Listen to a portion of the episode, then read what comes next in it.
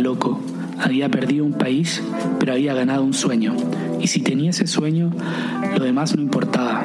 Ni trabajar, ni rezar, ni estudiar en la madrugada junto a los perros románticos. Y el sueño vivía en el vacío de mi espíritu, una habitación de madera, en penumbras, en uno de los pulmones del trópico.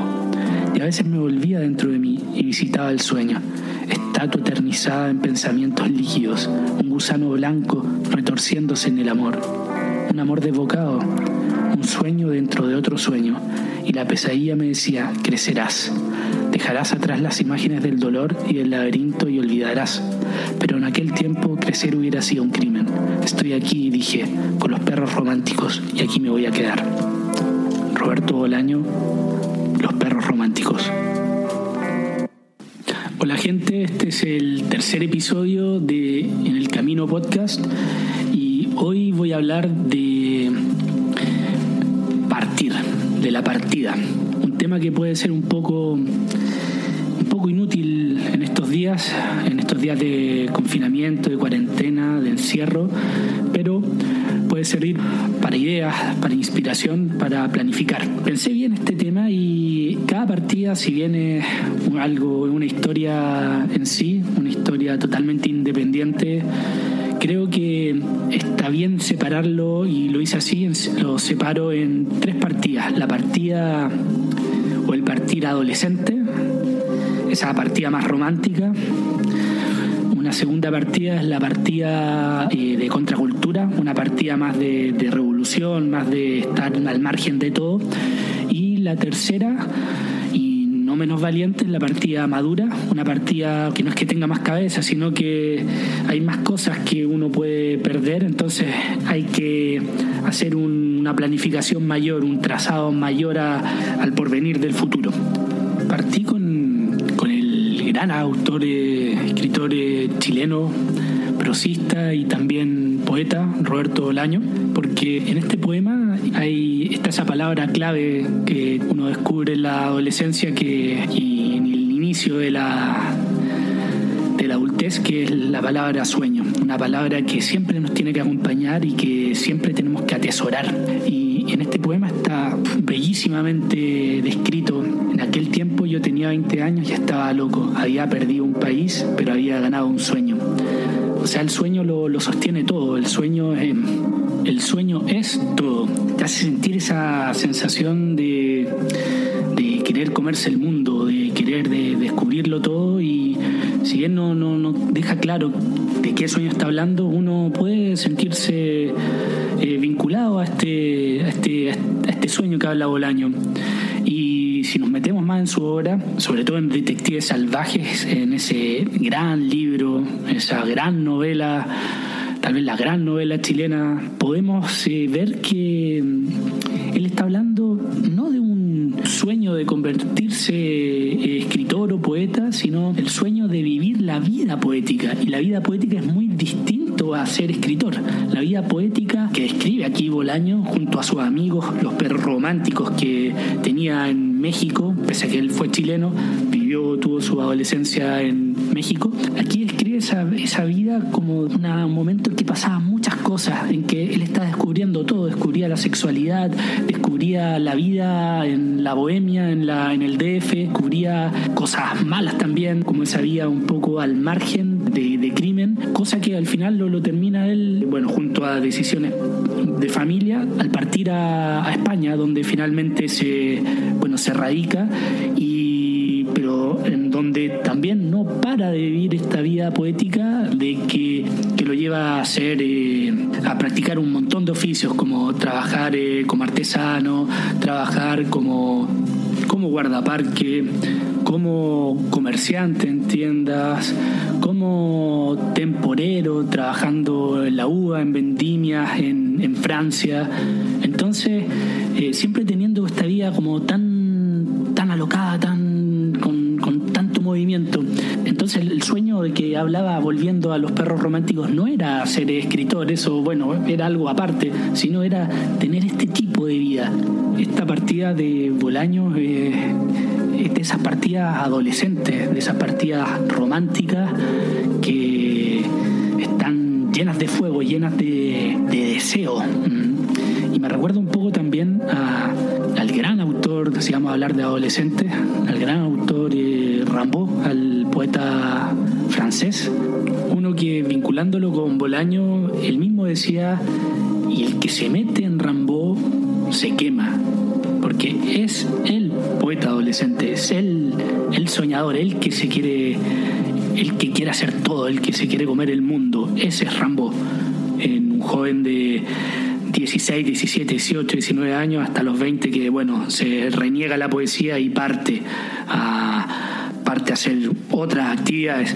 Entonces, este poema, bueno, que, me lo recuerda es Mavoem, uno que básicamente él describe unas arrancadas hacia París, hacia la gran ciudad, donde todo podía pasar. Y en este camino, en estas arrancadas, él describe esa sensación de estar corriendo al lado de las líneas del, tren y sentir una especie de éxtasis que lo, que lo embargaba por ir a, por, la aventura, por la propia aventura. Y en las noches, porque estas eran arrancadas que duraban más de un día, él se acostaba en medio del campo solo, mirando las estrellas y sentía una elevación, sentía la grandiosidad de la adolescencia. Porque eso Rambo, la grandiosidad de la adolescencia. Por eso ha sobrevivido, ¿cuánto? 150 años. Entonces, lean a Rambo, lean a Bolaño, pero tengan cuidado. Se los dice un soñador más viejo, porque lo, lo experimentado. Cuando se despierta de, este, de, esta, de esta sensación, de esta borrachera, de éxtasis, de borrachera de la vida, uno se encuentra con la resaca que es la realidad y que es la que golpea más fuerte. Entonces, para ciertas sensibilidades puede ser súper eh, depresor, puede muy dañino encontrarse con esta realidad tan fuerte, donde por lo general ningún sueño se cumple. Pero ojo, no estoy boicoteando esta partida que para mí es la más pura lejos y la que más respeto. Es la que más respeto porque es la que tiene menos, eh, menos razón, es la que tiene, es puro instinto, es puro fuego. Y si uno sale parado de esta, hoy uno va a sufrir en el, trayecto, pero si uno sale parado y no y completo, entero, uno va a aprender muchísimo. En esa partida uno va a aprender prácticamente toda la educación sentimental que uno va a necesitar eh, eh, o gran parte en la vida. Entonces, bueno, a tener cuidado, pero bueno, haciendo un vínculo con algo que yo vi, eh, viviendo en Francia, aquí en París, en mis momentos más difíciles, vivía en un hostal donde venían a parar todos los, un poco estos, estas almas soñadoras. Nos encontramos ahí, todos los que la estábamos peleando, los que todavía no, no encontramos, bueno, los que tenían o tenían trabajo y no tenían casa, o los que no tenían trabajo ni casa, y bueno, ahí nos encontramos y ahí conocí a harta gente interesante. Uno de ellos, un, un muchacho de New York, afroamericano, que había venido a París con el sueño de ser, eh, de trabajar en la moda. Quería, quería meterse en este mundo ser diseñador y se había pagado su pasaje y había, bueno, y estaba aquí en París y convencido que, lo iba a lograr. Me recuerdo que me mostraba diseños de zapatillas, de, dibujos que tenía y, y, ese era su plan, mostrar sus dibujos, que alguien lo... que, que algún head manager, algún director dijera, wow, aquí está el nuevo, no sé, el nuevo Armani o el nuevo, no sé, la nueva Coco Chanel, algo así. Eso era más o menos lo que yo proyectaba que él, que él, veía o lo que eh, estaba imaginando en su visita acá en París. Pero él no tenía mayor plan, no tenía, no hablaba francés, no tenía contactos, no tenía estudios. Entonces no, no tenía nada que lo que sosteniera esto este, proyecto. Preguntaba, bueno, ¿y cómo te fue? Después cuando me encontraba, después del trabajo, ¿cómo te fue? No, bueno, no me atendieron. Eh, y en la mañana cuando desayunábamos juntos. Y bueno, ¿qué va a hacer hoy? No, voy a ir acá y algunas veces ni siquiera, ya al final, ni siquiera salía, tenía claro, era, era, era, es triste ver a alguien cuando se le rompen los sueños y al final terminó durmiendo en la calle este muchacho, este chico, yo no tenía cómo ayudarlo, yo no tenía ni, en, esta, en este momento no tenía plata ni para mí. Eh, con suerte vivía en el hostal, pero eh, lo acompañé un poco, eh, bueno, con compañía, y finalmente terminó devolviéndose a Estados Unidos. devolviéndose, me imagino que sus familiares le enviaron plata, le compraron un pasaje y se devolvió, pero fue, fue triste ver ese espectáculo que muchas ganas, mucho, mucho fuego, mucha garra, si no estáis preparados, te vas a encontrar con la realidad. Te vas a encontrar la realidad con la realidad como se la encontró este, este muchacho, este chico de 19, 20 años. Entonces, ahí está el lado negativo de, estas partidas más eh, de guata, más del estómago, esas partidas más románticas, adolescentes hay otra partida que es un poco similar, pero que va a estar más preparado a, pasarla mal. Y esta es la partida de la contracultura. ¿Qué es la contracultura? ese movimiento social, cultural, que es todo lo que está contra a lo establecido, a los valores que eh, profesa la, sociedad. Puede ser eh, por ejemplo, el gran ejemplo, por ejemplo, el gran ejemplo fue el hipismo, ¿ok? Pero antes de eso fue la generación beat. Y bueno, imagino de quién creen que voy a hablar. Sí, de Jack Kerouac. No había ninguna parte donde ir excepto a todas partes, así que sigan dando bajo las estrellas. Kerouac es la carretera, es el partir, el el no importa dónde vayas, lo importante es ir. Hay que conceptualizar que Kerouac era un estadounidense, un autor estadounidense que vivió su, los inicios de su adultez en la, en la época posguerra, post Segunda Guerra Mundial, en la que eh, hubo un boom económico y en la que se profesó tanto esta cultura de que trabajo igual dinero y dinero igual bienestar. Él no lo vivía así, no lo sentía así, al igual que, sus camaradas de, de este movimiento beat. Es por eso que en su obra está lleno de referencia a personajes que están al margen de la sociedad, muchas veces eh, reunidos en la carretera y también en bares de mala muerte donde se escucha el jazz. Aquí un fragmento de los héroes de Kerouac.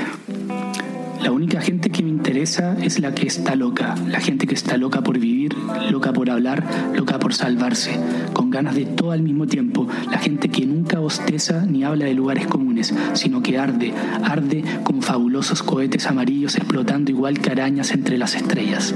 Toda esta filosofía que caló muy hondo en, bueno, en, ese Estados Unidos de años 50 y después de los 60, lo que gatilló en el movimiento hippie. Y en palabras y en términos que aún podemos escuchar como el de hipster. También en muchas películas, esto inspiró, por ejemplo, películas como Easy Rider, que es esa película del año 69 en la que vemos a Peter Fonda y Dennis Hopper cruzando Estados Unidos eh, en su Harley, en su Harley Davidson, eh, motoqueándola y ah, atravesando por paisajes pristinos y viviendo en comunidades, encontrándose con un Jack Nicholson, saliendo también de la contracultura, siendo abogado. Es una película de culto en realidad, con un final también que no lo voy a espolear, pero un final de esos que, que se recuerdan.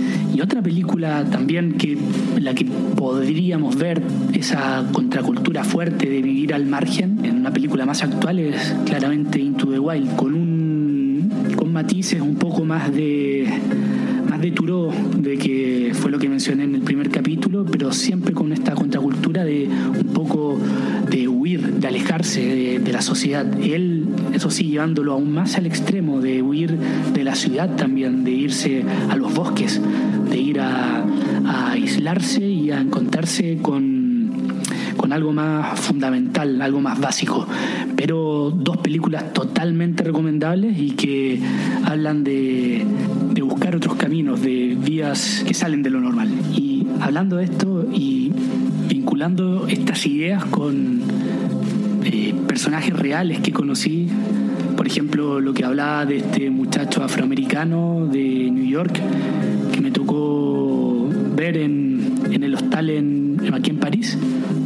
En esta misma época me encuentro con un personaje que coincide totalmente con esta, con esta partida más de contracultura, que era un uruguayo que estaba viajando en bici y se quedó en este mismo hostal donde mencioné al muchacho afroamericano. En esta época coincidió el uruguayo y él estaba, estaba en la suya, estaba, estaba haciendo un viaje en bici que le habrá durado un par de años, en la que recorrió bueno, toda Europa, un poco el Medio Oriente, parte del Medio Oriente, y bueno, yo le, curioso, le preguntaba, y bueno, ¿y, cómo lo haces para trabajar? No, bueno, eh, tengo pasaporte europeo, estaba trabajando en, en hostales, en Porto, tal como Quiroat, que trabajaba como ferroviario para luego mandarse a, la ruta, como hacen tantos.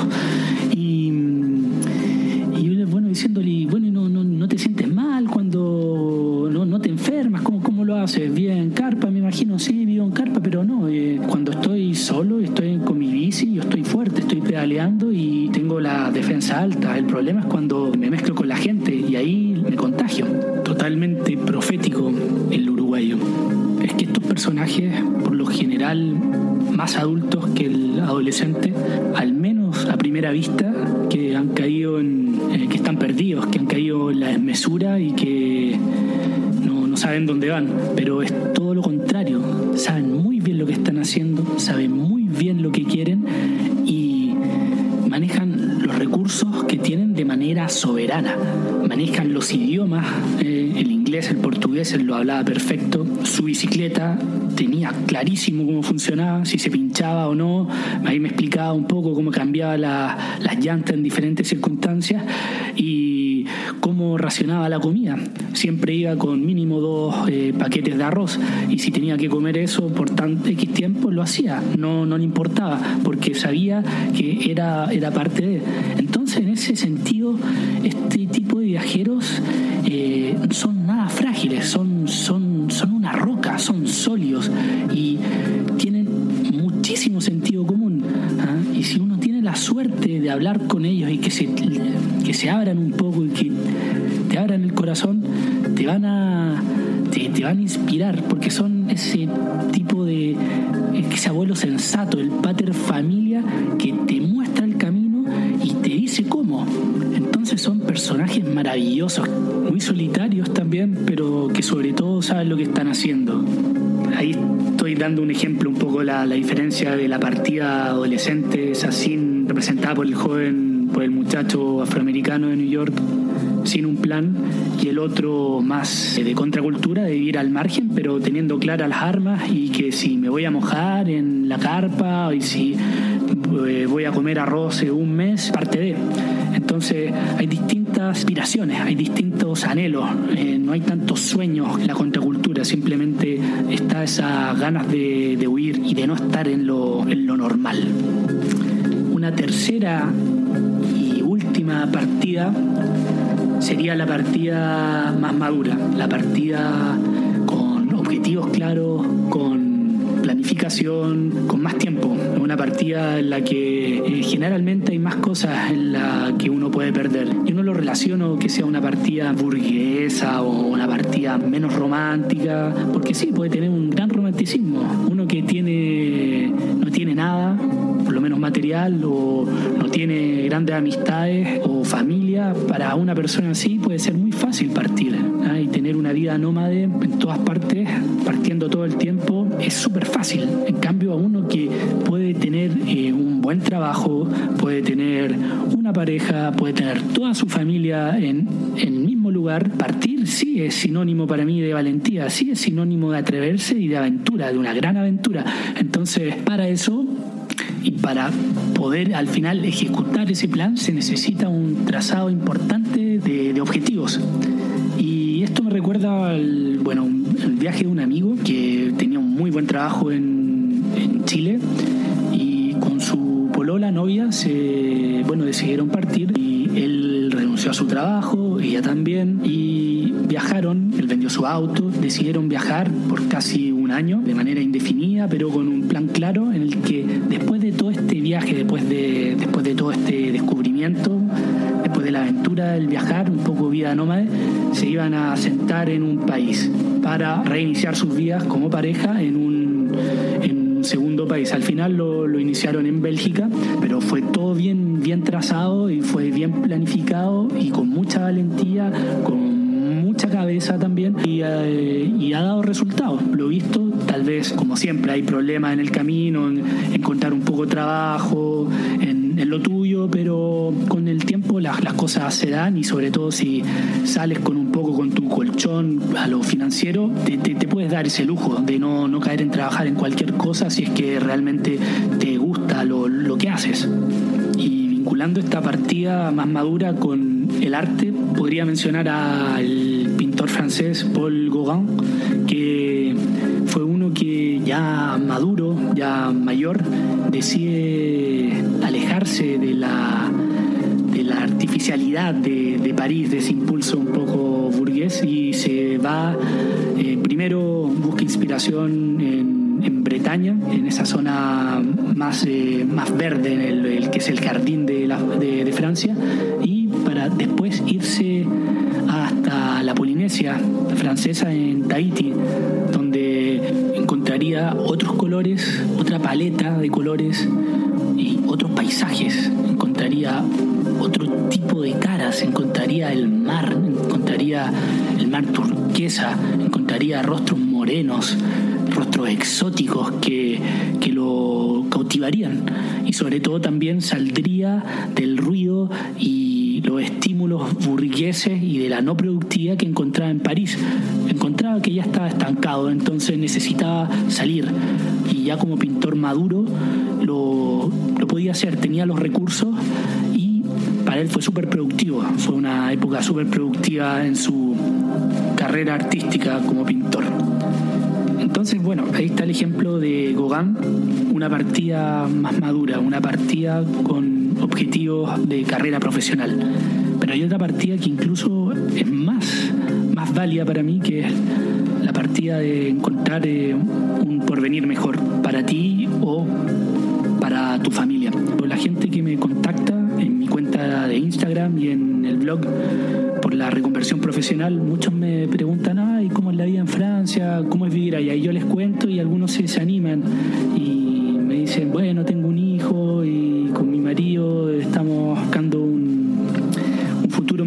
auspicioso para nosotros, lo que es súper válido, súper válido.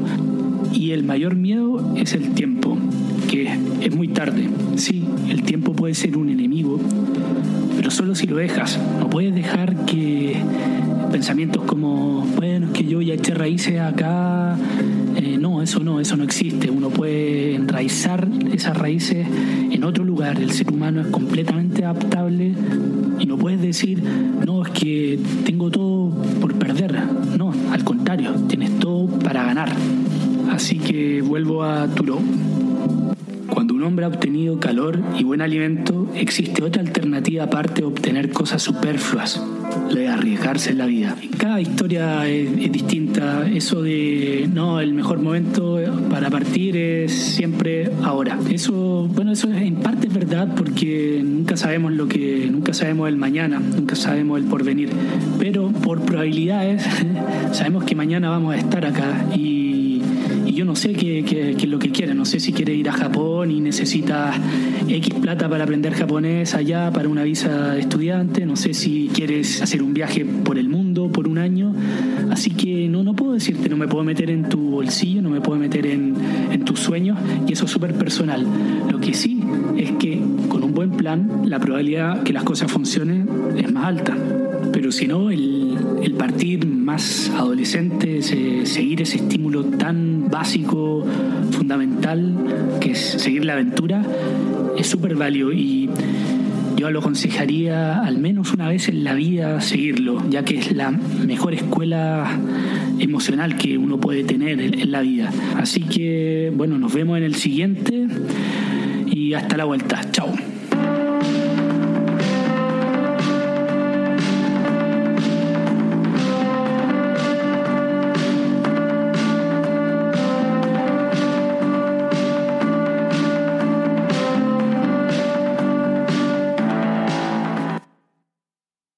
Gracias por haber llegado hasta acá. Si valoras el programa y no quieres perderte ningún episodio, puedes seguirlo en Spotify y dejar una reseña, que me ayuda un montón para ser encontrado más fácil en el motor de búsqueda. Para donaciones, contacto y más contenido, pueden entrar al sitio enelcaminopodcast.com y seguir las redes sociales de En el Camino Podcast en Instagram y Facebook, además de Nico Vergara y en Twitter. Gracias por aventurarte en el camino.